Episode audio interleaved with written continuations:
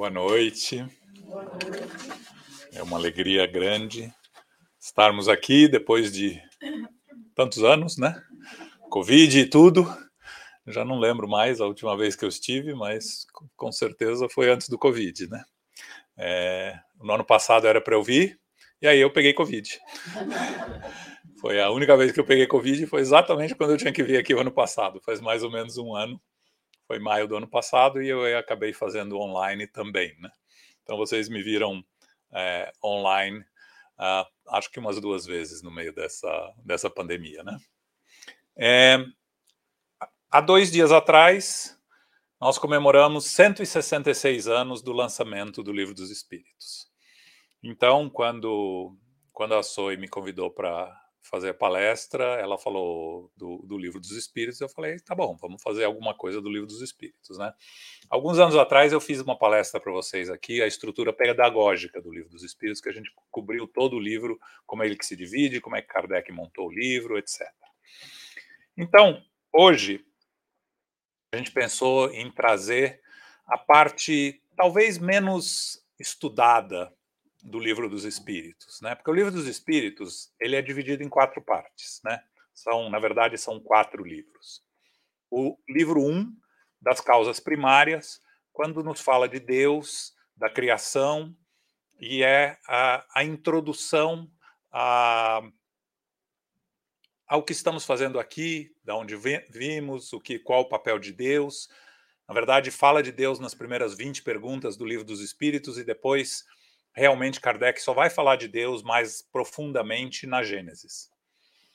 Então, a primeira parte é, das causas primárias, o livro que, com, que completa é a Gênesis. Aí a gente tem a segunda parte, é, cada um tem suas partes favoritas, a minha é a segunda, que é o, a parte do da vida do mundo espiritual. Né? Então tem os, todos os relacionamentos, nós aqui, nós lá, como é que se comunica daqui para lá, de lá para cá, transição, reencarnação, é, desencarnação, etc.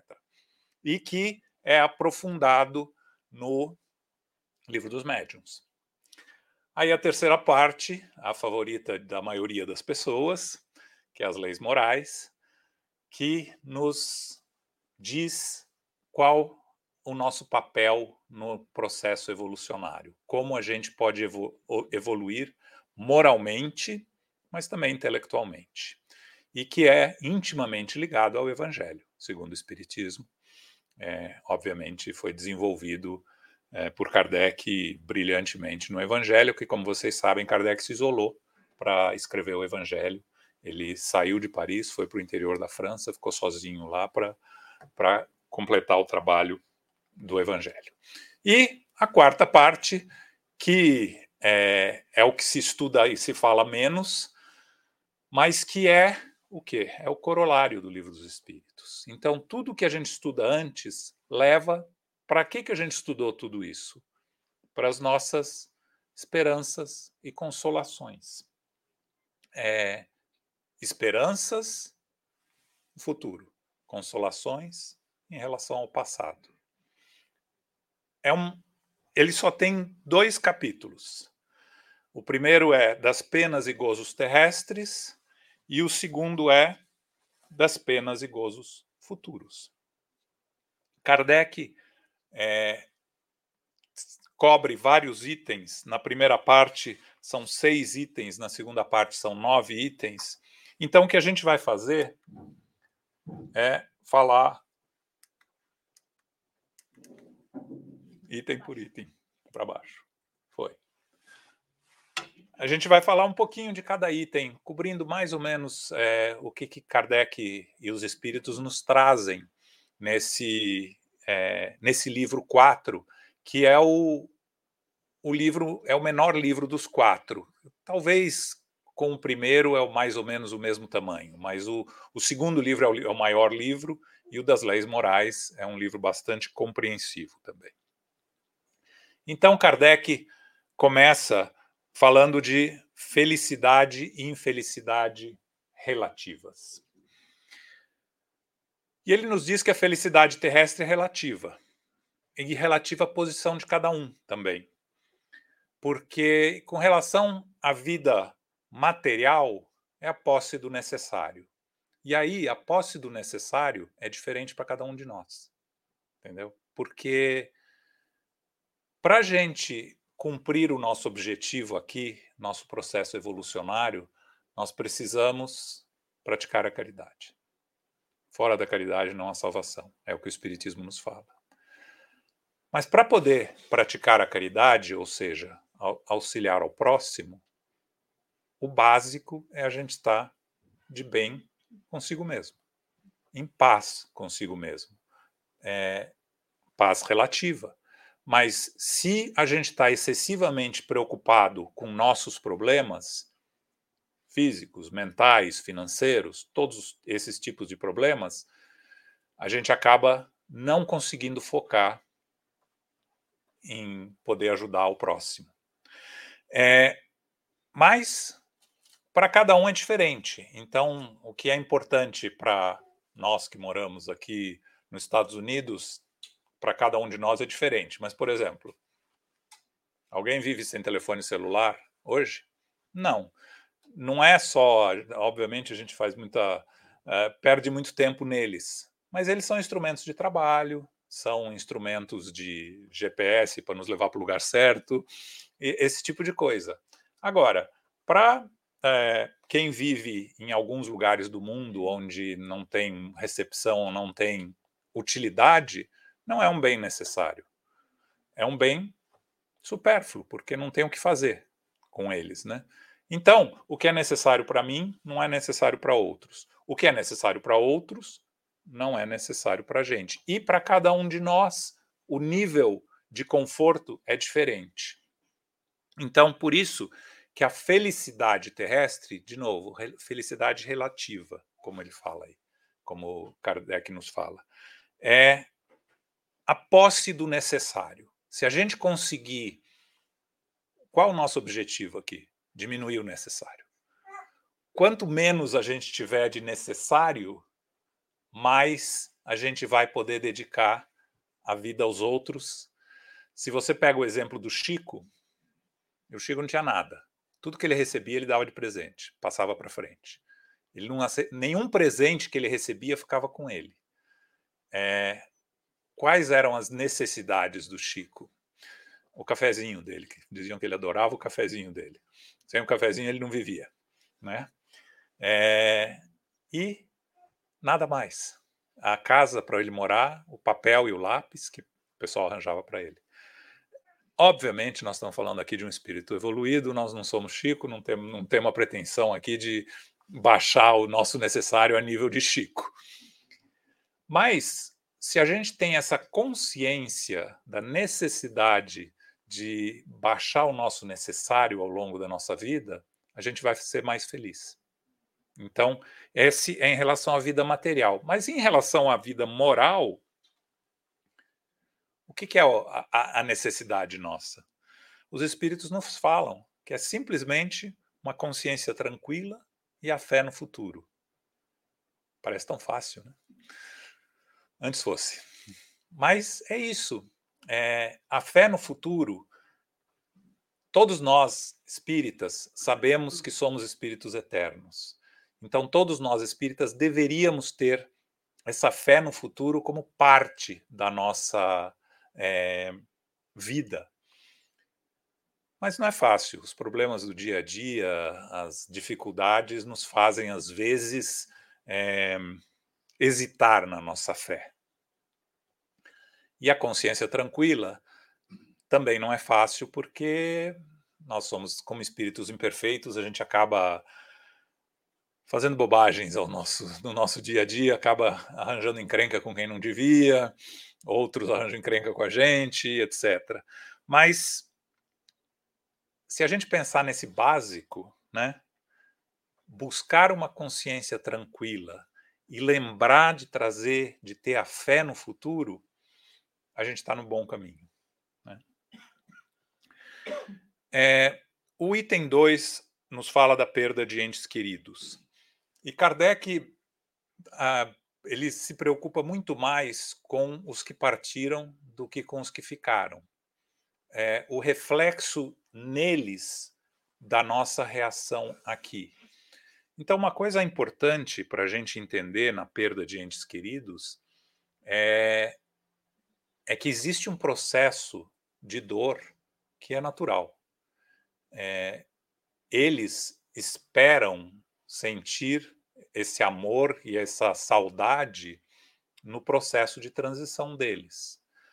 Agora, o que os espíritos nos, nos uh, advertem é o quanto tempo e o, o, o quanto isso vai durar. Porque aquele negócio, quando a gente, depois de um período saudável de, é, da separação, da dificuldade, se a gente continuar se apegando a eles, a gente causa sofrimento a eles. Porque eles não conseguem continuar no, na jornada deles, que eles precisam é, se, se reambientar a vida no mundo espiritual. E se vocês lembram do, do André Luiz, né? O André Luiz passa o nosso lar inteiro querendo se reencontrar com a família e os mentores não deixando, né? E ele ainda bem que obedeceu, né? É, e finalmente, quando ele encontra, quase põe, põe tudo a perder pelos, pelo, por como ele encontra a família dele, né? Porque a família dele, na verdade, a mulher dele daqui tinha meio que esquecido ele, né? casou com outro, etc. É, então, os espíritos nos falam que os espíritos são sensíveis à lembrança e às saudades dos que lhe eram caros na Terra, porque a nossa conexão é, com os que amamos verdadeiramente é eterna. A gente nunca vai é, perder esse, essa conexão mas a separação é temporária. O problema é que quando a gente está passando por isso, é, às vezes é muito difícil né, a gente ter essa fé e essa resignação de que a separação é temporária. Mas o Espiritismo está aí para nos ajudar, para nos consolar. Existe uma literatura toda, existe uma. É, um, um guia para nós para como se preparar é, para ajudar a eles. Ajudando a nós, ajuda, ajudamos a eles. Lembrando-se do amor é, no sentido. Vocês sabem que em grego tem sete palavras diferentes para amor, né? E o ágape é o amor fraterno, universal, é o amor é, de, de, entre quando a gente atinge o nível de espíritos perfeitos. Então, é esse ágape, que é o amor uh, eterno que a gente tem pelos nossos verdadeiros entes queridos, que vai perdurar sempre. Então, é uma separação temporária. Obviamente, é, mais para frente, Kardec nos fala que é, os nossos entes queridos vão estar em situações diferentes, né? Então, aqueles que estão esperando a encontrar a avó e o avô que morreu quando desencarnou quando eles eram crianças, talvez eles já tenham continuado vindo para uma outra reencarnação, etc. Mas a gente vai receber notícias, vai poder ter contato com eles. O terceiro item é decepções, ingratidão, afeições destruídas. Tá vendo? Interessante, você leu todos os itens, é tudo para baixo, né?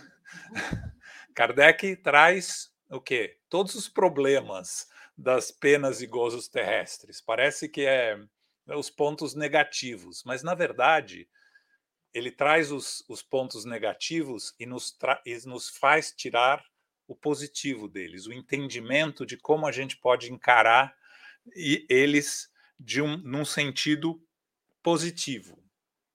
Então, os espíritos nos falam que a natureza deu ao homem a necessidade de amar e de ser amado.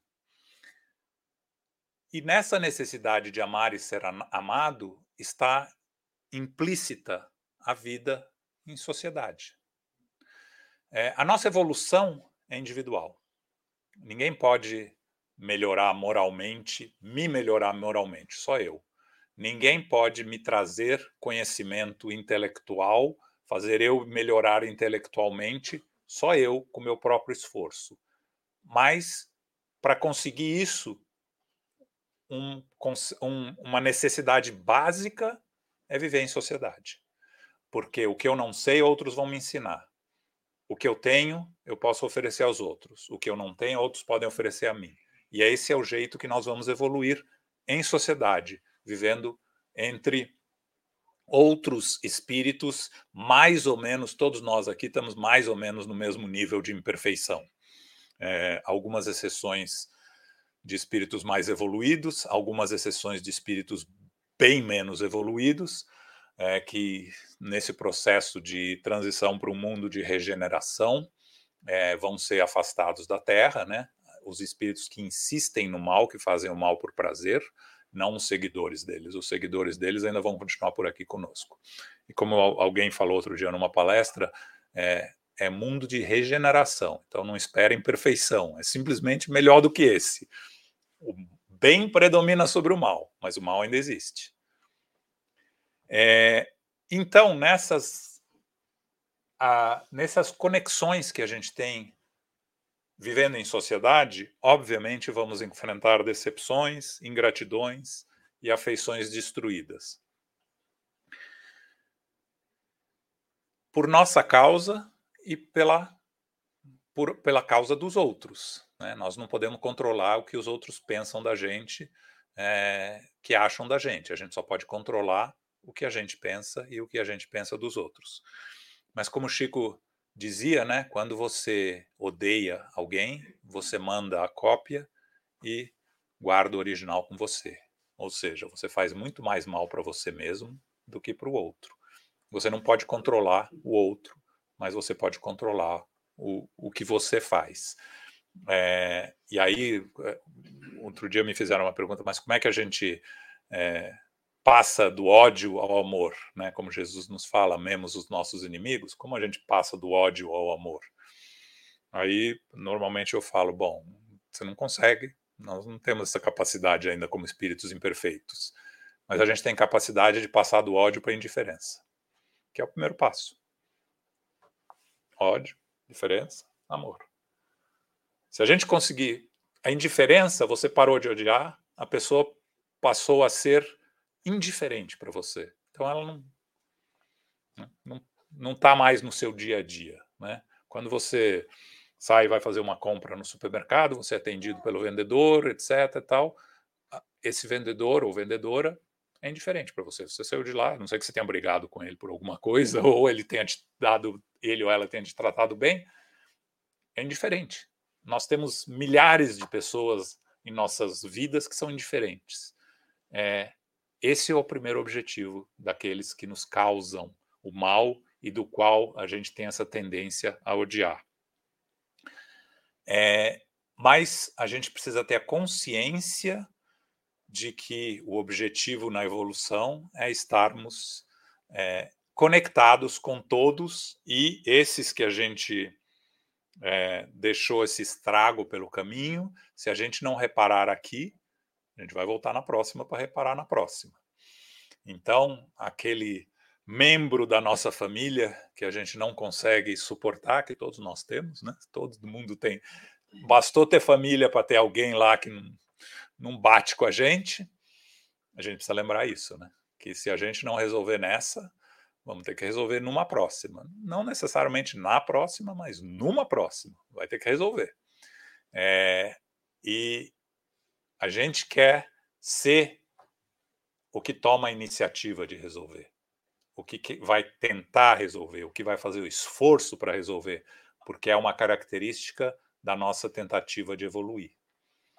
Porque se a gente ficar no lado passivo, deixar eles é, fazerem esse trabalho, eles estão evoluindo e a gente está estacionando. Mas o que acontece nas uniões antipáticas, né? Quer dizer, a gente casa achando que é o amor da vida, e aí depois de dois, três anos, uh, cinco anos ou sete anos, que é os sete anos que dá o problema em geral, né? Do, do casamento, a união não é mais o que a gente imaginava, né? É, são reajustes, a grande maioria dos, dos, dos, das uniões que a gente tem aqui são reajustes, que a gente precisa aprender a ser paciente, aprender a amar, aprender a conviver. Nem sempre é possível, porque, de novo, todo relacionamento tem dois lados e a gente só pode controlar o nosso, mas a gente tem a obrigação de controlar o nosso. É a nossa responsabilidade. Então, essas uniões antipáticas, e de novo, eu estou falando de casamento porque é mais fácil aqui, mas uniões, não sabe, o que eles chamam de roommates aqui, você divide o apartamento com alguém. Você também tem os seus problemas ali, cria problemas, etc., e acaba, às vezes, né, transformando numa num inferno, como falam, né?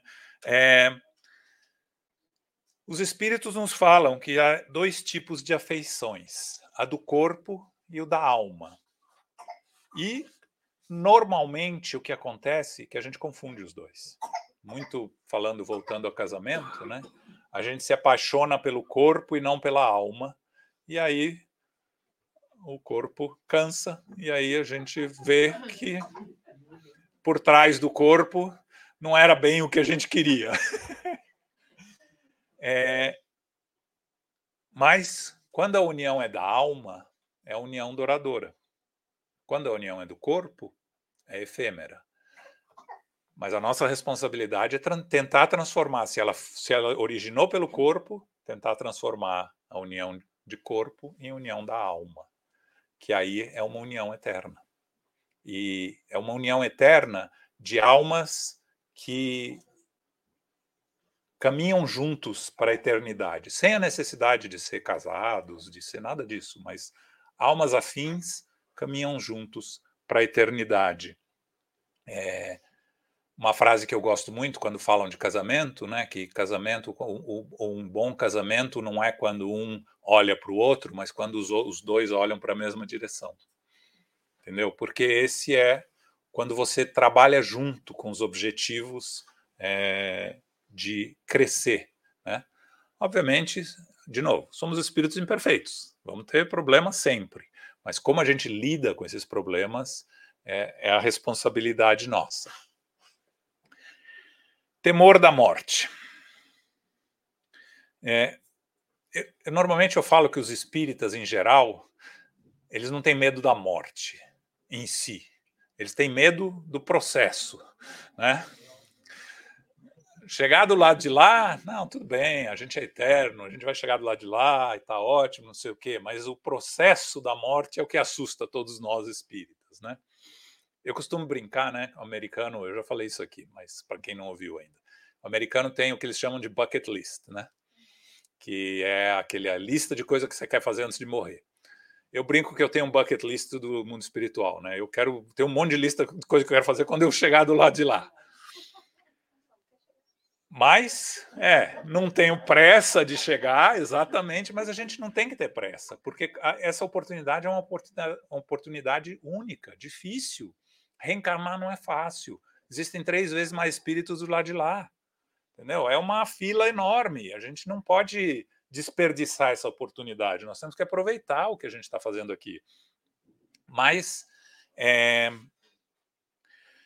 a gente precisa encarar a morte como parte do processo evolutivo. Obviamente, ninguém gosta de sofrer, todo mundo tem medo da, da, do processo, né, do que vai passar, mas os espíritos nos falam de que a gente não sente nada, né, no final, que o processo até isso, até lá chegar à morte pode ser um processo de sofrimento. Mas quando a gente a, realmente o desligamento, a gente fica num estado meio de é, torpor, né? Quem lê o livro Voltei, sabe, lembra que o irmão Jacó pede para ele estar semi-consciente no processo de desencarnação dele para ele poder voltar a descrever. E mesmo ele, semi-consciente, voltando e, descre e descrevendo para a gente, ele muitas vezes é, fica confuso, não entende o que está acontecendo. Agora, você imagine alguém que não precisa voltar para descrever. Você está inconsciente. Quando você vê, você já está do lado de lá. A gente tem muitos espíritos que aparecem nas nossas reuniões mediúnicas, que não sabem que morreram, que estão ainda no estado de confusão.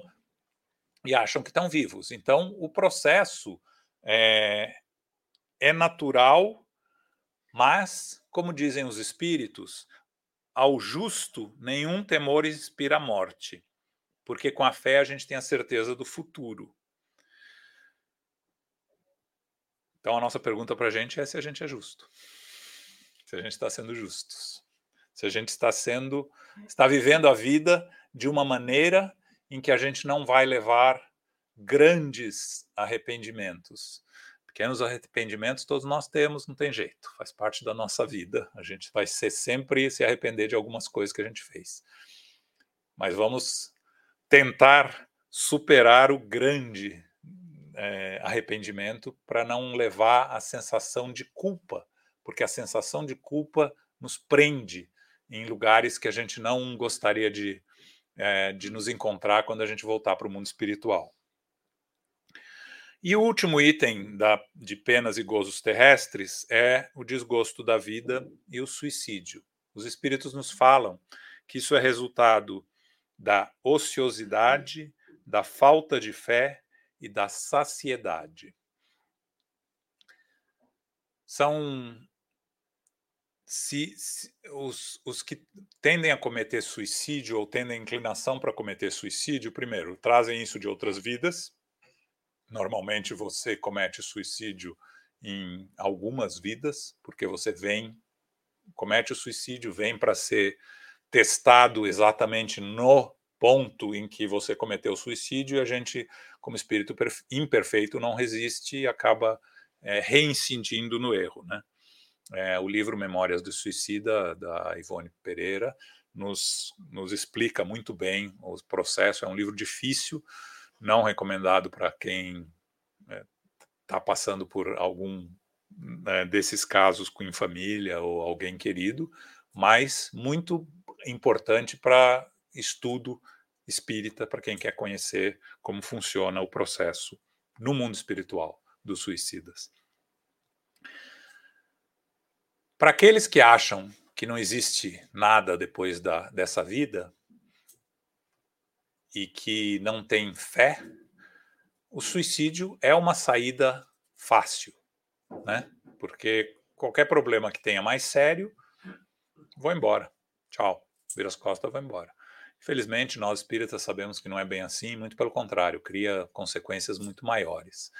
Mas então, como nós espíritas podemos ajudar? Porque eu acho que o importante aqui é o que, que nós espíritas podemos fazer se a gente encontra nos nossos atendimentos fraternos ou na nossa vida é, pessoas com tendências suicidas.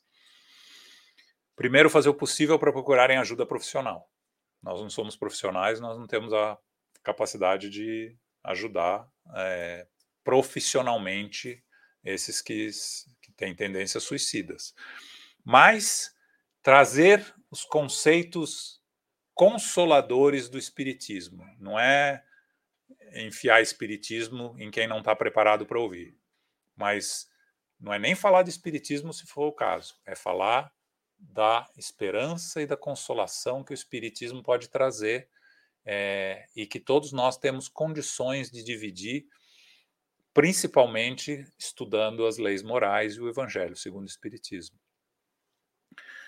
É, é uma responsabilidade que nós temos como espíritas, porque a gente tem um conhecimento maior né, do, que, do que os que têm um conhecimento, às vezes, todas as religiões condenam suicídio. Mas você falar para alguém que você não, né, você não pode se suicidar porque é um pecado, porque é, a religião não permite, para quem está em dúvida ou não acredita, não diz nada. Né? Não, não resolve o problema. O que você precisa trazer é argumentos consoladores que o Espiritismo nos oferece. E é, é a nossa responsabilidade como espíritas. Então, o último capítulo do livro dos Espíritos é das penas e gozos futuros. E ele tem nove itens. Ele começa com Kardec perguntando aos espíritos de onde vem essa ideia de que dessas pessoas que a gente acabou de falar que acham que não tem nada, que nada acontece quando que o, a vida acaba. É, e os espíritos nos falam da racionalização que a gente faz, é, porque instintivamente nós, espíritos eternos, trazemos conosco na nossa consciência a ideia da imortalidade da alma. Está lá, todos nós. Então você vai nas tribos primitivas, eles falam de espíritos, eles falam de pós a morte, obviamente com noções bem básicas, mas falam. Se eles falam de lá atrás e todas as sociedades é, humanas ao longo da evolução falam de vida futura, de sobrevivência da alma, ou como qualquer outra coisa que eles chamem a alma, a humanidade inteira está errada ao longo de toda a história e só essa pequena parcela dos ateus é que está certa? Ou é mais provável que seja o contrário? Que eles é que estão errados e a humanidade inteira está certa ao longo das, da história. É, mas a vida material que nos distrai e que nos prende aqui pode nos levar a essa a esse esse um, desconhecimento ou desinteresse né, da vida futura. O, o importante e que todos nós questionamos é que na hora que está chegando o fim, sempre a gente vai pensar, né? Ah, eu eu vejo, eu vi em casa meus meus pais, tanto meu pai como minha mãe, não tinham religião nenhuma, nunca tiveram, continuam. Minha mãe está com 98 anos, agora ela já não tem mais, ah, não está muito mais consciente, mas até pouco tempo atrás, é, ela falava do meu pai, falava: você vai encontrar com ele daqui a pouco. Ela vira para mim e fala: Vamos ver. É, mas questiona. Todos nós questionamos em alguma hora, mesmo mesmo esses 30% na Europa que são ateus, 10% nos Estados Unidos que são ateus ou agnósticos, que é diferente. Agnóstico não acredita em Deus, ateus não acreditam em, na, na, em nada espiritual. Eles se questionam, porque está aqui, está na nossa consciência. É, a vida futura é uma realidade é, que eles vão ter que, é, alguma hora, é, enfrentar, porque todos nós vamos, né? Mas se eles levarem uma vida honesta, positiva, moralmente correta, e que eu admiro os que são materialistas e levam, porque eu acho que quando você não acredita que existe nada, por que não levar vantagem em tudo, né? é, porque não existe nada. Eu preciso me defender e levar vantagem em tudo e só não vai ter nada depois. Mas tem, tem muitos é, que não acreditam em nada, mas que levam uma vida moralmente correta, procuram ajudar os outros.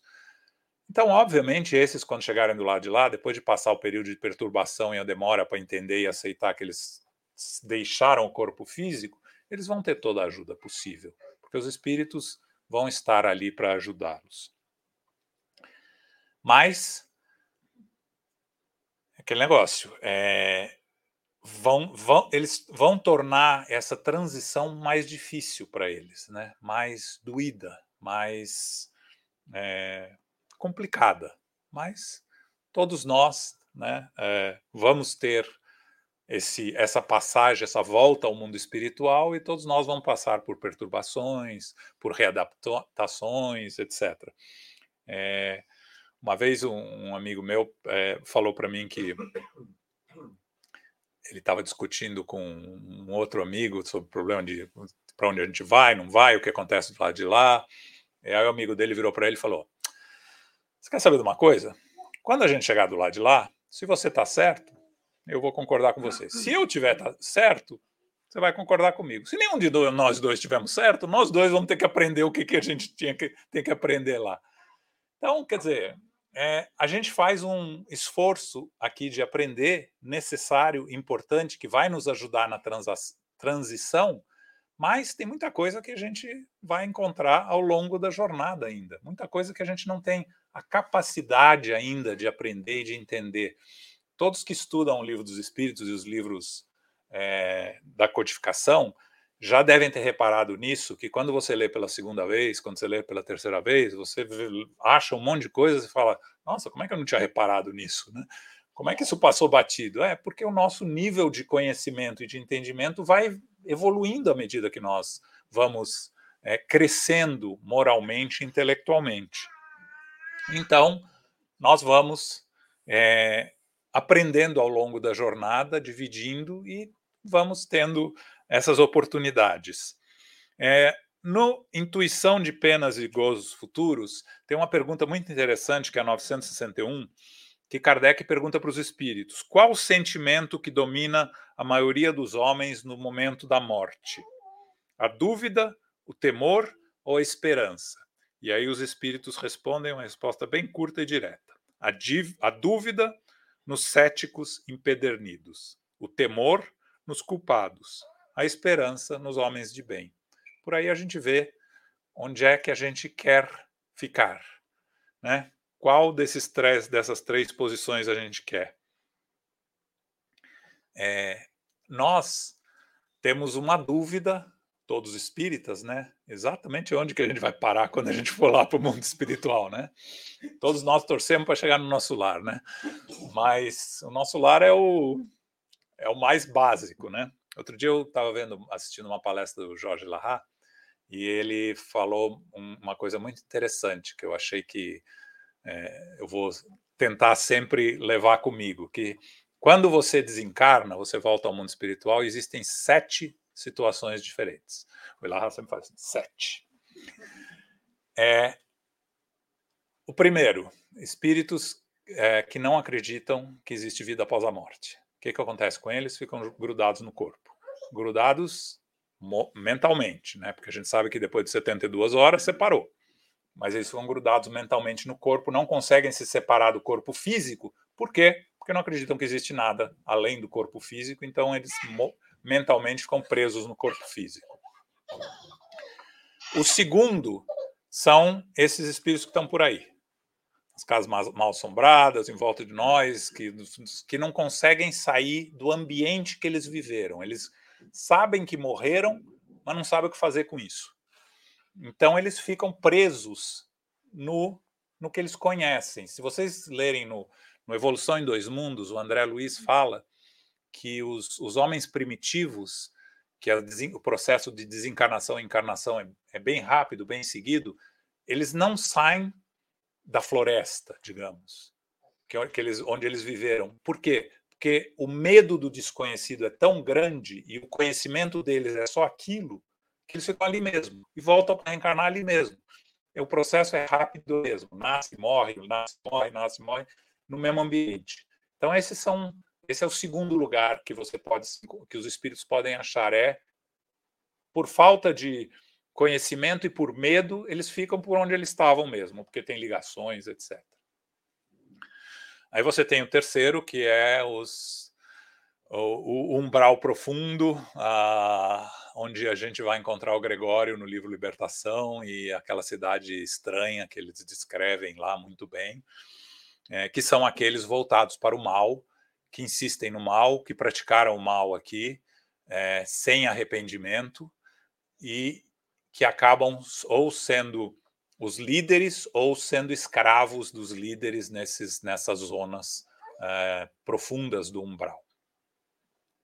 O quarto é o umbral que o André Luiz se encontrou, né? Aqueles que espíritos sofredores, não maus, mas não também, né? nem lá nem cá, não foram maus, não foram bons, foram não se preocuparam muito com a vida espiritual, é, acabam parando no meio desse, né, assim, digamos, no purgatório dos, dos, dos católicos, né, dos cristãos.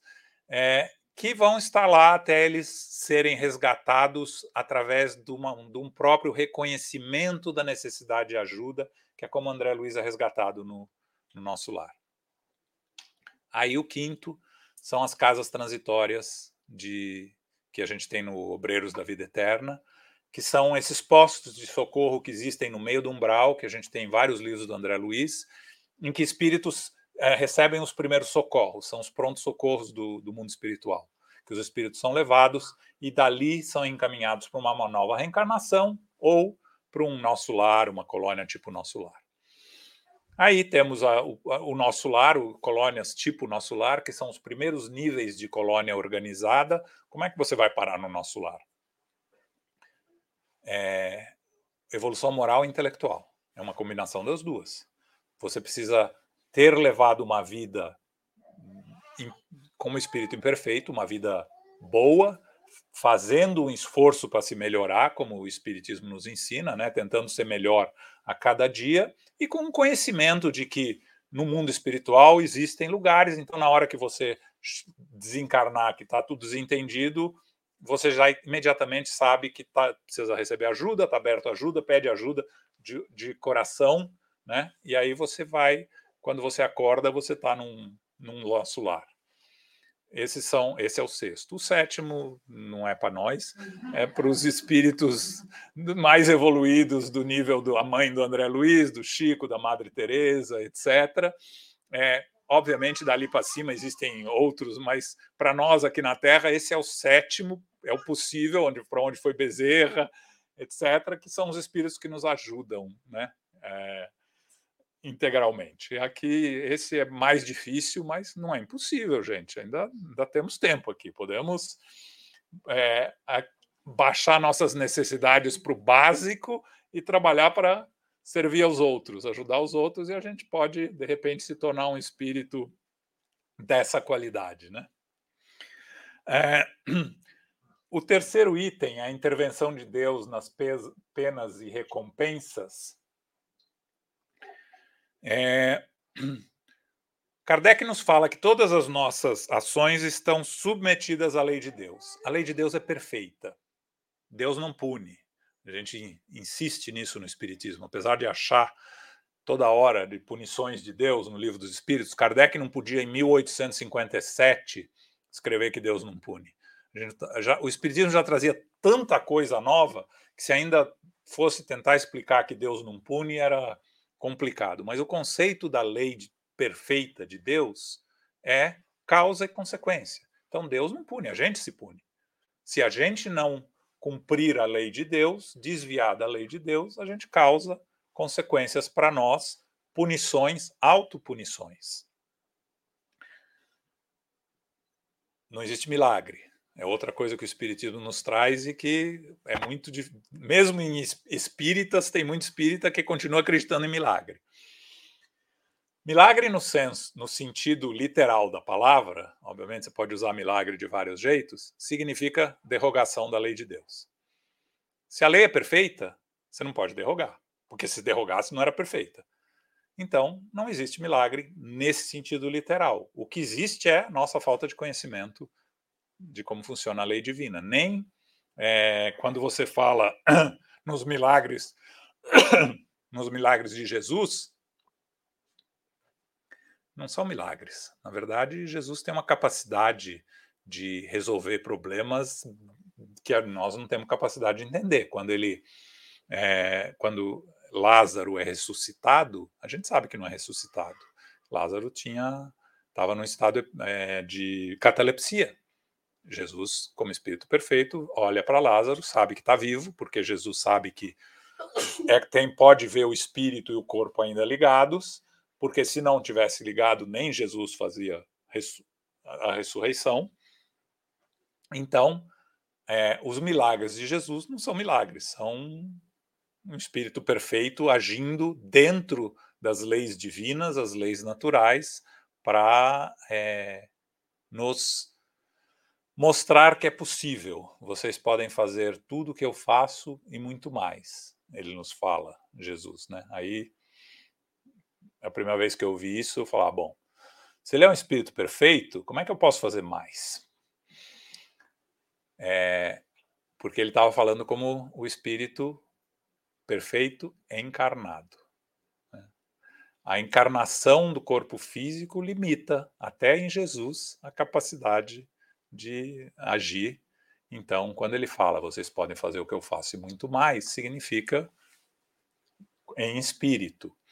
E a gente sabe também que Jesus, o governador do planeta, é, trabalha em conjunção com o governador do sistema solar, com o governador da galáxia, com o governador do. já não sei mais, e por aí vai, né? Então, é, o espírito perfeito, outro conceito difícil que a gente não tem capacidade de entender, o espírito perfeito continua evoluindo. Tá, mas se é perfeito, continua evoluindo como? Deus, Espírito perfeito, vai se juntando, juntando, juntando, juntando, sem nunca encontrar. É a evolução eterna, né? que continua, todos os espíritos continuam evoluindo. Não dá para entender? Não, não dá. A gente não tem capacidade ainda, a gente é espírito imperfeito, estamos longe de entender. Só o conceito, se a gente sabe o conceito, a gente é, pode deixar aqui né, guardado com no conceito que a gente tem. Uh, a natureza das penas e gozos futuros. Uh, Kardec pergunta para os espíritos na questão 967 em que consiste a felicidade dos bons espíritos. É, e os espíritos nos respondem em conhecerem todas as coisas, e não sentirem ódio, ciúme, inveja, ambição, nem qualquer das paixões que ocasionam a infelicidade dos humanos. O amor que os une é fonte de suprema felicidade. Então é uma coisa que a gente só pode almejar, que a gente não tem a capacidade ainda, porque no nosso uh, estágio de espíritos imperfeitos, por enquanto, a gente ainda tem inveja, ciúme, ambição, ódio, é, todas essas paixões inferiores, que é o que a gente está aqui tentando superar. Se a gente não tivesse, a gente não estava aqui, já estava num mundo feliz. Então, o fato de que a gente está aqui é porque a gente tem essas paixões, esses é, defeitos ainda, essas imperfeições. E o nosso nossa responsabilidade aqui, como diz o Décio Iandoli, Dr. Décio Iandoli, né? A gente vem com esses copinhos vazios e tem que ir enchendo os copinhos. Aí, quando o copinho vazio, não é que a gente tem é, ciúme, é que a gente ainda não conseguiu encher o copinho para acabar com o ciúme. É, os copinhos vazios são as imperfeições. À medida que a gente vai enchendo os copinhos, a gente vai eliminando as imperfeições ao longo das nossas é, encarnações. É, quando ele fala das penas temporais e expiação e arrependimento, Kardec pergunta para os espíritos se a expiação acontece no estado corporal ou no estado espiritual. E os espíritos nos falam que a expiação se cumpre durante a existência corporal, pelas provas que nós temos que enfrentar aqui, mas também na existência espiritual pelos sofrimentos morais. Então, o que, que significa isso? A gente sabe que a nossa reencarnação, né, normalmente eu comparo com uma escola. A gente está no mundo espiritual aprendendo na escola para pôr em prática, vai trabalhar, vem para cá. Vai encarnar, porque a gente está cercado de espíritos diferentes, níveis diferentes, a gente pode ter essas oportunidades de reparar. Lá no mundo espiritual, a gente está cercado por espíritos muito mais homogêneos, né? A gente está com espíritos muito mais parecidos conosco, não tem essas diferenças que existem aqui. Então, aqui com o corpo físico, a gente tem as expiações e as provas. Pro, que qual a diferença entre provas e expiações? Expiações são resultados de problemas que criamos para nós mesmos que temos que reparar. Provas são oportunidades de aprendermos para o nosso processo evolutivo, não são diretamente relacionados ao nosso passado, são relacionados ao nosso futuro.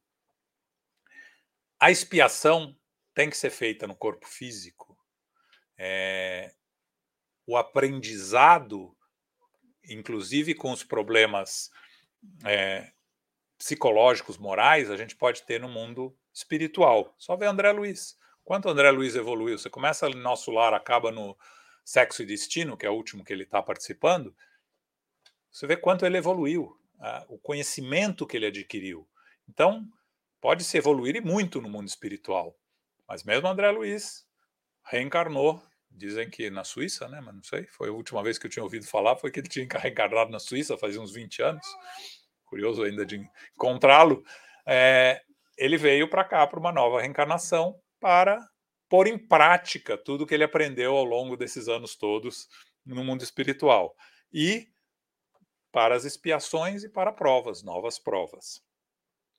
É, mas o mundo espiritual, nossa, nossa, nosso tempo no mundo espiritual, que é maior do que nosso tempo no mundo físico, né? porque a encarnação aqui dura 60, 70, 80, 40 anos, e lá a gente fica 50, 100, 200 anos entre reencarnações, então a gente passa mais tempo lá do que aqui.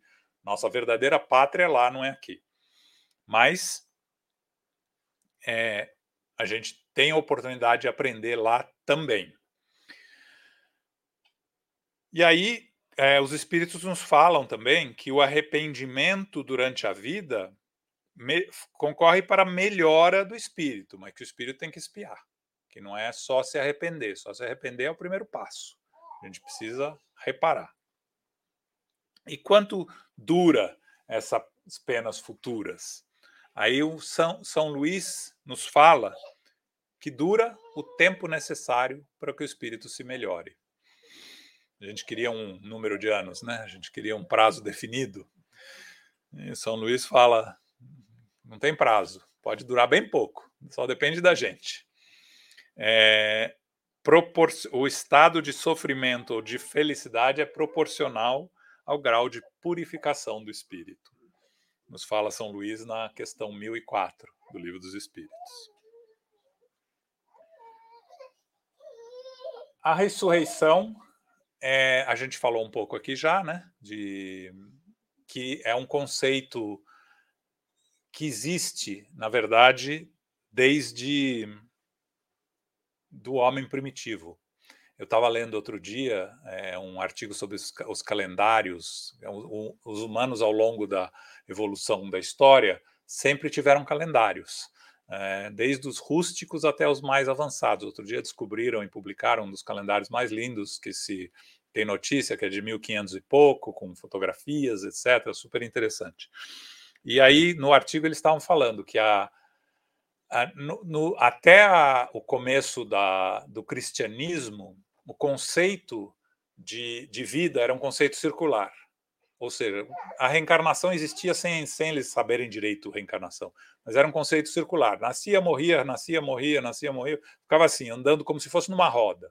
Que só com o cristianismo que passou a ser um conceito linear de progressão, de evolução, de continuação, que você vai para o mundo espiritual e fica lá aguardando o juízo final, algumas outras coisas, dependendo de cada religião. É, mas o conceito de ressurreição que existe em muitas religiões é um conceito que mal compreendido, obviamente, porque a gente sabe, de acordo com a ciência, hoje em dia até a gente precisa reforçar a ciência, porque tem muita gente que resolveu que a ciência não não é o, o, o mais certo, né? Então a gente lembra que o espiritismo nos fala: fique com a ciência em dúvida. Se o espiritismo discordar da ciência, fique com a ciência. Então, se as ideias que tiverem por aí discordarem da ciência, vão ficar com a ciência, gente. Vamos fazer o esforço de ser espíritas. É... A ciência nos provou que o corpo físico, uma vez que morreu, o corpo físico morre, né? O espírito não morre, é eterno, mas o corpo físico morre. Uma vez que morreu, desintegra, não tem jeito de pôr, de pôr junto, nem, nem Deus pode colocar junto. Mas o espírito pode habitar outro corpo, reencarnação. Então, é, o conceito, Kardec nos fala, nos fala que o conceito de que a ressurreição se dará nos fins dos tempos, o Espiritismo avança dizendo que a ressurreição, agora chamada reencarnação, ocorre o tempo todo durante todo o processo, que é um conceito muito mais bonito, muito mais lógico, porque você vive aqui 70 anos, vamos ver, uma média de idade que hoje em dia nos Estados Unidos, 70 e poucos anos. Aí você morre e fica esperando o fim dos tempos por a gente está aqui há 4 bilhões de anos na Terra, a Terra tem 4 bilhões de anos. O, o ser humano nessa forma tem 10, 50 mil anos ou menos um pouco. Nós vamos esperar o quê? Então, o, o, o conceito de ressurreição nos fins dos tempos deixa de fazer sentido né, para a gente. E o conceito reencarnação é tão lógico, explica tanta coisa. É, sem reencarnação, nada disso funciona. Né? O castelo de carta desmorona. Porque a, a reencarnação é um conceito básico que conecta o espírito no seu processo evolutivo a Deus e aos seus semelhantes, que é um processo de todos juntos. Então, o Espiritismo nos traz esse conceito é, no sentido mais interessante que o Espiritismo nos traz, é o conceito da explicação de como funciona. Porque tem muita gente que acredita em reencarnação, os, uh, o Espiritismo não inventou a reencarnação e Simplesmente o Espiritismo explica de uma maneira em que nenhum outro lugar você vai encontrar. Você encontra nas religiões orientais conceitos de reencarnação como animal, como se você é, pode, como melhor se você for levar uma vida boa. Se você for ruim, você pode reencarnar como uma barata, como um rato, como ou um cachorro, se você for um pouquinho melhor. É, não, não faz sentido, né? Não, se você pensar logicamente, né, não, não, não tem lógica. Né? O sentido de que você está sempre progredindo, você olha para a sua vida nessa encarnação. A gente está progredindo. Quanta coisa a gente aprendeu ao longo dessa vida. Não dá para regredir. Então, a, o progresso é lógico. E o livro acaba com paraíso, inferno e purgatório. É, a última pergunta do Livro dos Espíritos, Kardec pergunta aos espíritos se poderia se implantar na Terra o reinado do bem. E é um tema muito atual, porque a gente está falando de, dessa transição do mundo uh, de, de provas e expiações para o mundo de regeneração. E a resposta é de São Luís, que nos fala que o bem reinará na Terra entre os espíritos que aqui habitam quando os bons predominarem porque então farão que aí reinem o amor e a justiça, fonte do bem e da felicidade. Então, é interessante como o Espiritismo nos traz em 1857 o conceito de que o céu e o inferno são estados mentais. Uma coisa que a Igreja Católica ia demorar mais 120, 30 anos para o Papa João Paulo II nos trazer esse conceito de que o céu e o inferno estão dentro de, da nossa cabeça e não são lugares físicos. O Espiritismo nos traz isso em 1857. Imagina quão revolucionário é, é, é esse conceito na época.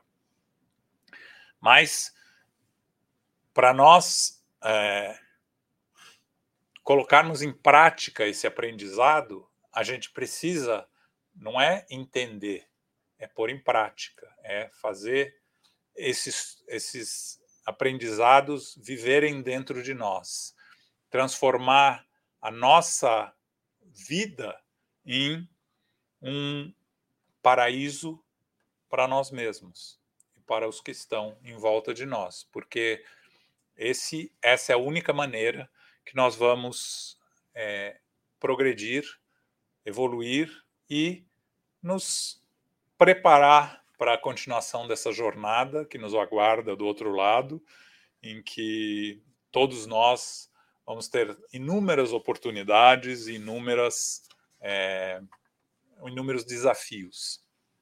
Então, para encerrar, eu trouxe uma passagem do Evangelho segundo o Espiritismo, o capítulo 9, o item 7, a paciência, porque todos nós precisamos, depois de tudo isso, aprender a paciência.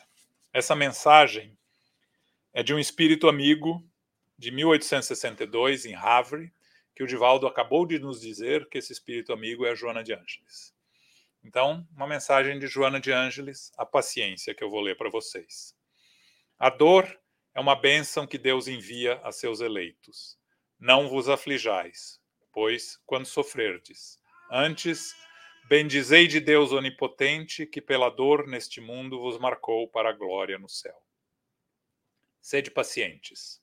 A paciência também é uma caridade, e deveis praticar a lei de caridade ensinada pelo Cristo, enviado de Deus. A caridade que consiste na esmola dada aos pobres é a mais fácil de todas. Outra há, porém, muito mais penosa e, consequentemente, muito mais meritória, a de perdoarmos aos que Deus colocou em nosso caminho para serem instrumentos de nosso sofrer e para nos porem à prova a paciência. A vida é difícil, bem eu sei. Compõe-se de mil nadas, que são outras tantas picadas de alfinetes, mas que acabam por ferir. Se, porém, atentarmos nos deveres que nos são impostos, nas consolações e compensações que, por outro lado, recebemos, havemos de reconhecer que são as bênçãos muito mais numerosas do que as dores. O fardo parece menos pesado quando se olha para o alto do que quando se curva para a terra à fronte. Coragem, amigos. Tendes no Cristo o vosso modelo. Mais sofreu ele do que qualquer de vós e nada tinha de que se penitenciar. Ao passo que vós tendes de espiar o vosso passado e de vos fortalecer para o futuro. Sede, pois, pacientes, sede cristãos. Essa palavra resume tudo. Muito obrigado pela atenção de vocês. Foi uma alegria muito grande estar aqui com vocês novamente.